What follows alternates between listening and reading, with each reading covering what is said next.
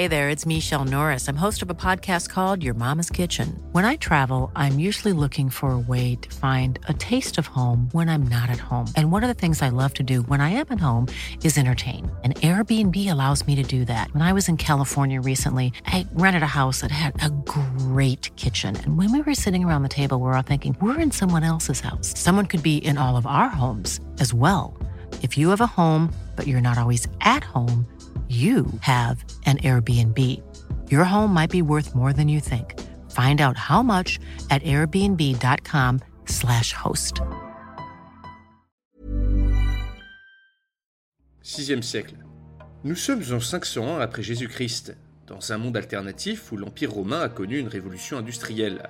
Après la guerre éclair contre les royaumes chinois, qui a vu une flotte de dirigeables romains soumettre la seconde puissance mondiale, Rome rayonne d'une grandeur et d'un prestige inégalés dans l'histoire humaine. L'armada de l'Empire d'ailleurs n'a pas ramené que la victoire, mais également un butin conséquent ainsi que de nombreux prisonniers. Un chargement précieux qui va marquer le début d'un engouement sans précédent pour les cultures et les technologies asiatiques. La libéralisation forcée du commerce le long de la route de la soie, obtenue suite à la soumission de la Chine, va permettre aux marchandises, aux cultures et aux voyageurs de transiter bien plus facilement d'est en ouest et inversement. Rapidement, des lignes de dirigeables commerciales sont ouvertes. Empruntés chaque jour par de longs convois d'engins volants, souvent armés, ces dirigeables servent aussi à surveiller les routes et à prévenir les voyageurs au sol d'un éventuel danger. Le tout grâce à un nouveau système de télégraphe visuel. Ces nouvelles artères économiques assure un débouché commercial pour les grandes quantités de marchandises produites chaque jour par l'Empire romain. Une véritable économie mondialisée s'est mise en place. Un voyageur parti d'un terminatio, d'une aérogare à dirigeable de la ville de Jiankang en Chine, débute un long voyage à destination de Rome au-dessus des rizières, avant d'arriver aux premiers établissements de l'Empire en Asie centrale. Après avoir pu admirer le réseau de fortifications en béton renforcé, les nombreux chars à vapeur de combat des légionnaires, ainsi que les armures de la garde prétorienne, l'expédition continue après ravitaillement, au-dessus des steppes et des montagnes. Ça et là, l'œil avisé peut apercevoir quelques panaches de fumée noire, provenant de l'industrie des colonies impériales. Arrivés au Moyen-Orient, de monstrueux barrages apparaissent le long des fleuves Tigre et Euphrate. Construits grâce au progrès de l'architecture, ils permettent à des régions autrefois arides d'abriter une population nombreuse et prospère. Dans cette réalité, l'Empire romain peut désormais se permettre de bâtir tout un panel de mégastructures pour servir ses intérêts. Quelques arrêts plus tard, afin d'alimenter les énormes turbines à vapeur du dirigeable, c'est la Méditerranée qui étend ses vagues sur le lointain. Dessus, naviguent désormais d'étranges navires en ferraille, se dirigeant tous vers le centre de l'humanité, la ville de Rome. Noyée sous un épais smog, la capitale de l'Empire de cette réalité alternative fourmille d'une activité fébrile. Des trains déversent des cohortes de voyageurs de tous les horizons. Dans la rue, les chars à vapeur se font voir çà et là, transportant de riches patriciens jusqu'à leur villa décorée à la dernière mode, c'est-à-dire à la chinoise. La foule parle un latin bigarré, ayant grandement évolué depuis le deuxième siècle. Ainsi, seulement deux semaines sont nécessaires, malgré de nombreux arrêts, pour joindre la Chine à Rome par les airs. Dans ce contexte, le commerce explose. Au milieu de l'intensification des échanges, l'Arabie est devenue une région très convoitée, servant d'intermédiaire entre le commerce maritime de l'Orient et de l'Occident. Dans ce monde-là, en l'année 570, Mahomet, fruit d'une longue lignée de personnes qui ici n'existent pas, ne peut pas voir le jour, et ne fonde pas la religion qui dans notre monde s'est répandue comme une traînée de poudre, l'islam. Mais ces considérations spirituelles sont désormais loin du peuple romain, de moins en moins religieux. Le nouveau culte est la science. Et après la guerre, une des premières innovations qui va faire son chemin jusqu'au scientifique est la poudre noire. Souvenez-vous, la révolution industrielle de cette réalité alternative ne s'est pas déroulée au même rythme que dans la réalité. Les premières lances à feu font donc ici leur apparition après les premiers trains. À la moitié du 6 siècle, les légionnaires ont beaucoup changé d'aspect, et les tactiques employées ne ressemblent plus en rien aux tortues et autres formations serrées de notre réalité. Néanmoins, le progrès technologique se heurte à deux problèmes. D'une, il n'existe pas de système de brevet. Dans ce monde, chacun peut voler les innovations de ses concurrents pour en faire ce qui lui plaît ce qui dissuade de nombreuses personnes à partager leurs découvertes, évidemment. Et ensuite, le climat politique et social à Rome, qui n'est plus vraiment apaisé. Vers l'année 592, l'esclavage a enfin été aboli par un décret de l'empereur du moment, le souverain Scapha Venator, qui à partir de son palais gigantesque règne sur le plus puissant empire de l'histoire. Dans la ville de Rome et dans les grandes métropoles, les rares esclaves restants ont depuis longtemps été remplacés par un prolétariat constitué de citoyens pauvres, de peuplades germaniques acceptés dans l'Empire pour servir de main-d'œuvre, et d'immigrés asiatiques venus chercher la fortune en Occident. Ces derniers viennent ajouter à l'influence culturelle chinoise naissante dans l'Empire. Les notions d'ordre moral, de destin, ou encore des pratiques, comme le culte des ancêtres, propre à la Chine, se fondent facilement dans l'héritage culturel gréco-romain. Durant le VIe siècle, tous les grands philosophes de l'Empire sont influencés de près ou de loin par la pensée chinoise. Et en plus des troubles intérieurs et des émeutes ouvrières qui ensanglantent régulièrement les grandes villes, le sud de l'Empire commence petit à petit à se détacher de l'autorité impériale. Les étendues nouvellement fertiles du Moyen-Orient, grâce aux barrages, ainsi que les revenus de la route de la soie, ont poussé cette partie de l'Empire à grandement se développer, mais aussi l'empereur a lourdement taxé les locaux, ce qui provoque de nombreux remous. De plus, les gouverneurs des provinces du Sud ont l'impression d'entretenir à grands frais les provinces du Nord, moins riches. La situation est donc tendue, et l'étincelle qui allumera le feu sera un courant philosophique chinois, le moïsme, une pensée des sans-écoles, qui trouvera son chemin jusqu'aux oreilles du gouverneur de la province d'Alexandrie. Plus qu'une manière de penser, le moïsme est une doctrine prônant une sorte de socialisme autoritaire, censé bénéficier au peuple.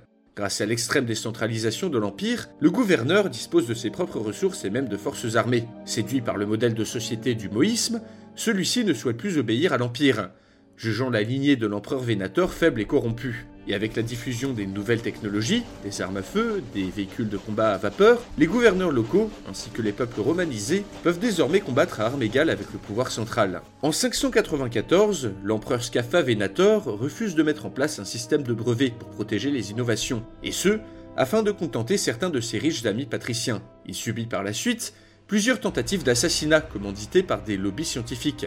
Incapable de gérer ses intrigues de palais, et renvoyant l'image d'un homme faible, l'empereur doit ensuite faire face à de multiples révoltes partout dans l'Empire, à cause des taxes trop élevées. Pour couronner le tout, le gouverneur d'Alexandrie profite du chaos pour déclarer l'indépendance de la Fédératio Alexandria, une fédération regroupant la plupart des territoires du sud de l'Empire ayant pour capitale la très riche ville d'Alexandrie. Le gouverneur, après une campagne éclair contre les loyalistes du sud, restés fidèles à l'Empire, s'attache à renforcer son armée et regarde de loin la moitié nord se désagréger.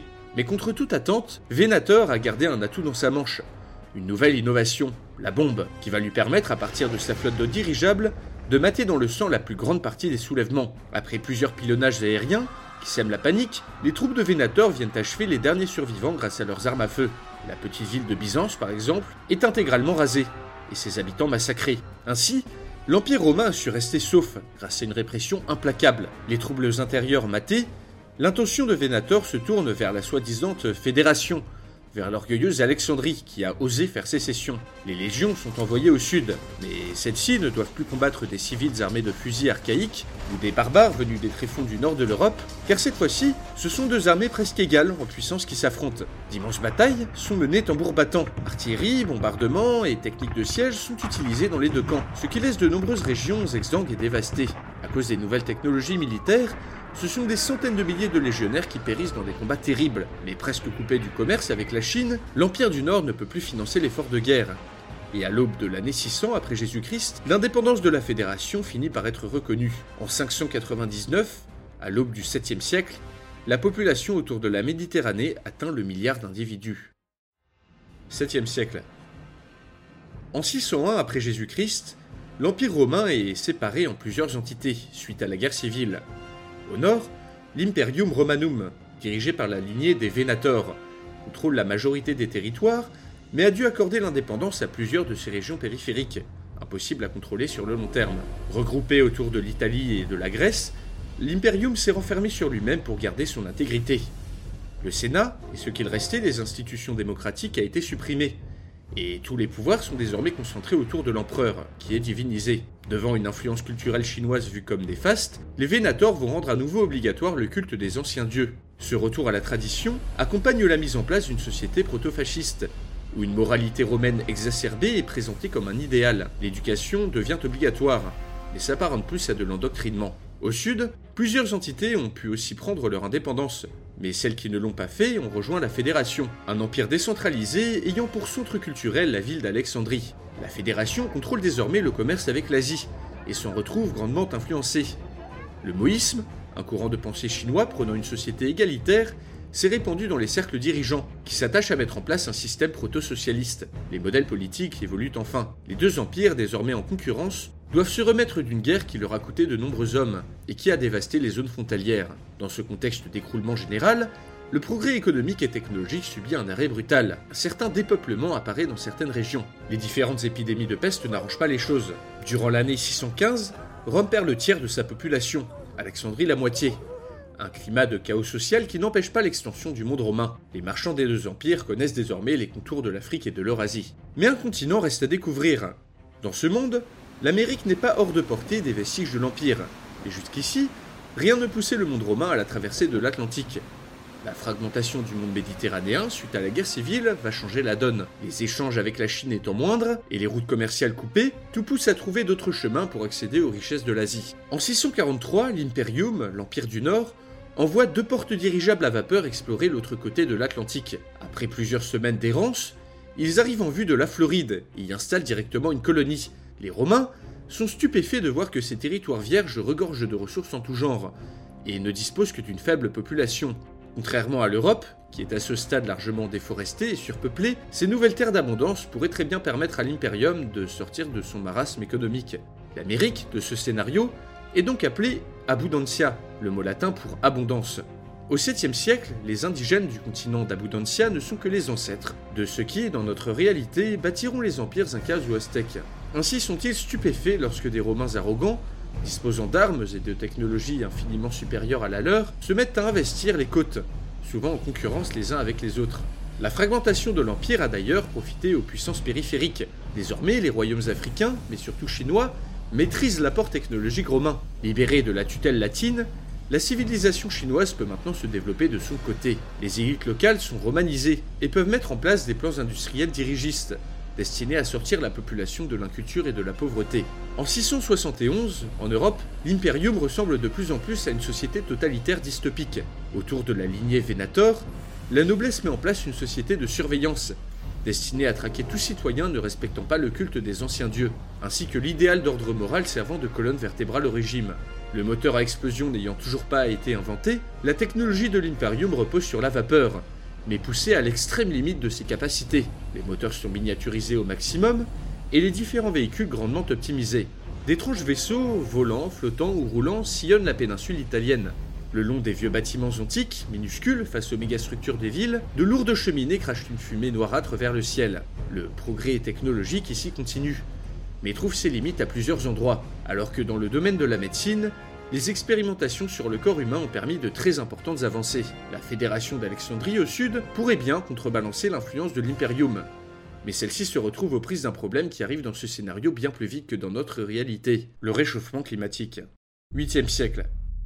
Comme vous pouvez vous en douter, sept siècles de révolution industrielle autour de la Méditerranée ont fini par avoir un impact extrêmement fort sur l'environnement. Au nord comme au sud, l'utilisation extensive du charbon a épuisé les mines et la nature. Il est désormais difficile de trouver une vraie forêt en Europe, car tout le bois a été utilisé pour faire fonctionner les improbables machines à vapeur romaines de cet univers alternatif. Les importations ne suffisent plus d'ailleurs à assurer la totalité des besoins. La faune ne se porte pas mieux que la flore. L'augmentation de la population, des terres cultivées et la quasi-disparition des forêts ont eu un effet dévastateur sur de nombreuses espèces animales. Des animaux comme le sanglier. Hey, it's Danny Pellegrino from Everything Iconic. Ready to upgrade your style game without blowing your budget? Check out Quince. They've got all the good stuff shirts and polos, activewear, and fine leather goods, all at 50 to 80% less than other high end brands. And the best part? They're all about safe, ethical, and responsible manufacturing. Get that luxury vibe without the luxury price tag. Hit up quince.com slash upgrade for free shipping and 365 day returns on your next order. That's quince.com slash upgrade. I'm Sandra, and I'm just the professional your small business was looking for. But you didn't hire me because you didn't use LinkedIn jobs. LinkedIn has professionals you can't find anywhere else, including those who aren't actively looking for a new job, but might be open to the perfect role like me. In a given month, over 70% of LinkedIn users don't visit other leading job sites. So if you're not looking on LinkedIn, you'll miss out on great candidates like Sandra. Start hiring professionals like a professional. Post your free job on linkedin.com/people today. n'existe plus que dans les eaux polluées et crasseux de Rome. En fait, seuls quelques pigeons et quelques rats faméliques survivent au milieu d'une pollution mortelle. Et bien sûr, le climat à cause de l'activité romaine prolongée, s'est considérablement réchauffé. Dans ce cadre-là, les terres autrefois fertiles du Maghreb et de l'Égypte sont devenus d'arides déserts incultivables. Seules les ressources des colonies permettent de maintenir l'économie méditerranéenne à flot, mais cela ne va pas durer. En 724 après Jésus-Christ, une crise agricole due au réchauffement climatique aura tout d'abord raison de la Fédération, première victime des hausses de température. La ville d'Alexandrie, autrefois riche et puissante, est pillée par des hordes de nomades mécanisés venus des déserts du sud. La fédération éclate, et de nombreuses régions se dépeuplent car étant devenues invivables. Le niveau de la mer monte inexorablement, alors que les scientifiques du monde romain commencent à peine à explorer l'origine du problème. L'Imperium réagit en se tournant vers le nord de l'Europe, où de nouvelles terres cultivables apparaissent grâce au réchauffement. La ville de Rome perd en importance, et Mayence devient la capitale officielle. L'Afrique est également touchée par les changements climatiques. Les royaumes ayant pu profiter de l'apport technologique romain s'écroulent les uns après les autres devant l'avancée du désert, avant d'avoir pu véritablement se développer. Seul l'Imperium résiste tant bien que mal, grâce à sa population soumise, habituée à ne pas se révolter et à vivre dans des conditions difficiles. À la fin du siècle, l'Occident se dépeuple et vit un nouvel âge de chaos. Dans certains pays d'ailleurs, du fait de la pénurie de charbon et de bois qui empêche l'exploitation des machines à vapeur, l'esclavage est remis au goût du jour. La chute de l'Empire est au moins une bénédiction pour ce qui reste des natifs du continent américain, qui après plusieurs épidémies de variole, commencent enfin à se réorganiser grâce à l'aide de la nouvelle première puissance mondiale, la Chine. 9e siècle.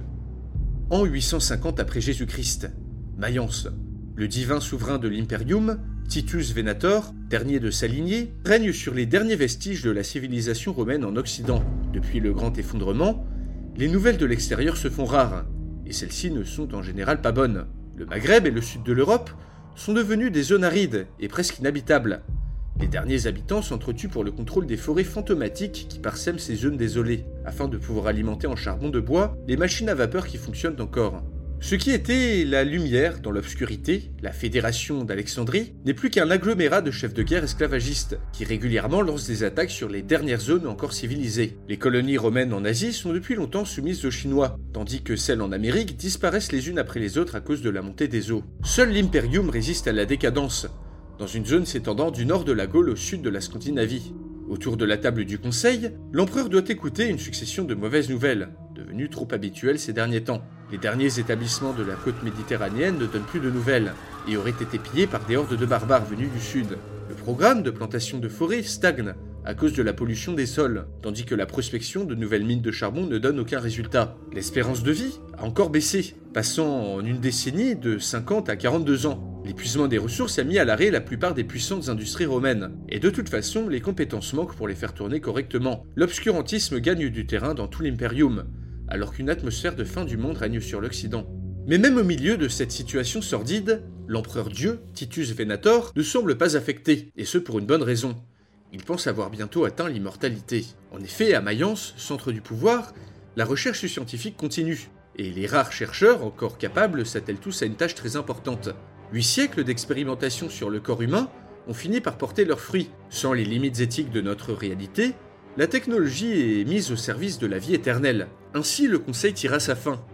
Dans un soupir, l'empereur Dieu se lève de son siège en s'aidant d'un bras mécanique, dernier ajout à sa panoplie d'homme-machine. Enfin debout, il sent son cœur artificiel battre doucement. Un cœur de ferraille, complètement indifférent au sort de ces sujets qui patochent dans la crasse et la misère. Les miracles de la technologie lui ont permis de régner depuis plus de 100 ans. 100 années qui ne lui ont pas servi à former son successeur, tout simplement car il compte bien être le dernier de sa lignée. Un dieu vivant, immortel, dans une carcasse qui tient plus de la machine que de l'homme. Se dirigeant doucement vers son balcon, l'empereur contemple avec mépris la masse grouillante de la populace. Un amas crasseux, soumis, n'ayant plus rien à voir avec leurs glorieux ancêtres. Mais une chose est sûre néanmoins, tant que Titus Venator vivra, l'Imperium Romanum ne disparaîtra pas. À travers son empereur Dieu, Rome la Grande, Rome la Glorieuse sera véritablement éternelle.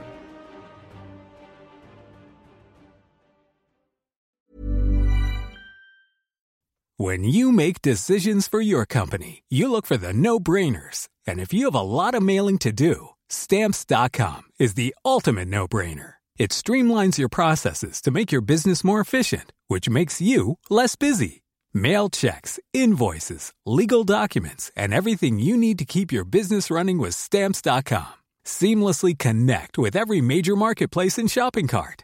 Schedule package pickups and see your cheapest and fastest shipping options from different carriers with rates up to 89% off USPS and UPS rates. And with the stamps.com mobile app, you can take care of mailing and shipping wherever you are. Make the same no-brainer decision as over 1 million other businesses with stamps.com. Sign up with code program for a 4-week trial plus free postage and a free digital scale. No long-term commitments or contracts. That's stamps.com. Code program.